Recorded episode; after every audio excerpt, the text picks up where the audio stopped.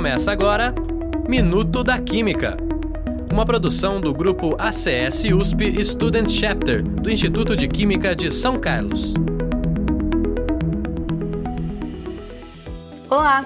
Hoje, no Minuto da Química, nós iremos falar sobre um ramo da química forense relacionado aos esportes. Se você pensou em doping ou controle de dopagem no esporte, meus parabéns, você acertou.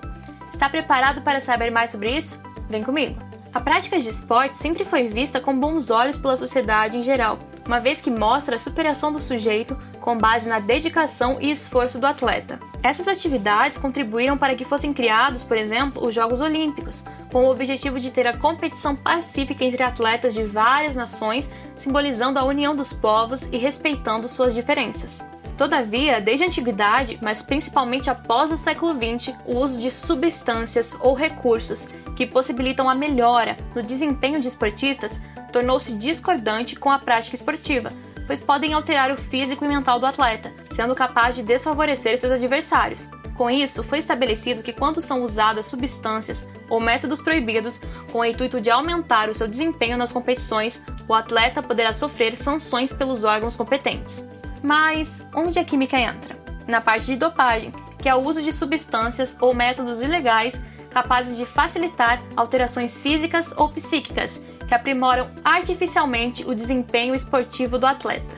Assim, são empregadas metodologias analíticas em amostras biológicas com a finalidade de controlar a dopagem no esporte. Algumas substâncias proibidas pela Agência Mundial Antidoping AMA serão citadas a seguir: anabolizantes, moduladores hormonais, fatores de crescimento, estimulantes, narcóticos, álcool, diuréticos, canabinoides, naturais ou sintéticos, e nesse episódio daremos ênfase aos estimulantes. Drogas estimulantes são substâncias que estimulam o sistema nervoso central, como por exemplo temos a cafeína de origem natural e a anfetamina de origem sintética. A cafeína, por exemplo, bloqueia a ligação de adenosina, nucleotídeo sem grupamento fosfato, nos receptores biológicos, facilitando a transmissão do sistema nervoso central, além de preservar os estoques de glicogênio muscular. Ao decorrer de uma prova, por exemplo, o uso de cafeína pode auxiliar a diminuir ou retardar a fadiga e, por conseguinte, aprimorar a performance, melhorando o desempenho físico do atleta.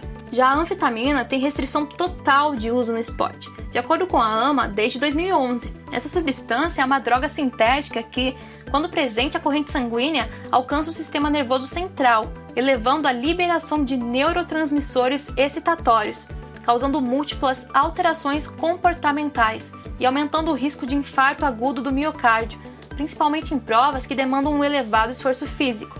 Um exemplo do doping no mundo esportivo ocorreu com a Rússia em 2019. Na ocasião, o país teve seu banimento dos Jogos Olímpicos de Tóquio, uma vez que os russos alteraram dados laboratoriais dos atletas sem autorização, inseriram evidências falsas e excluíram arquivos conclusivos de possíveis casos de doping, os atletas que conseguiram provar sua inocência puderam participar das Olimpíadas de 2021, representando o Comitê Olímpico Russo. E aí, aprendeu um pouco mais sobre essa área da química forense? Espero que tenha gostado. Fiquem atentos às pesquisas feitas em nosso instituto e não percam o nosso próximo programa. Até mais, pessoal!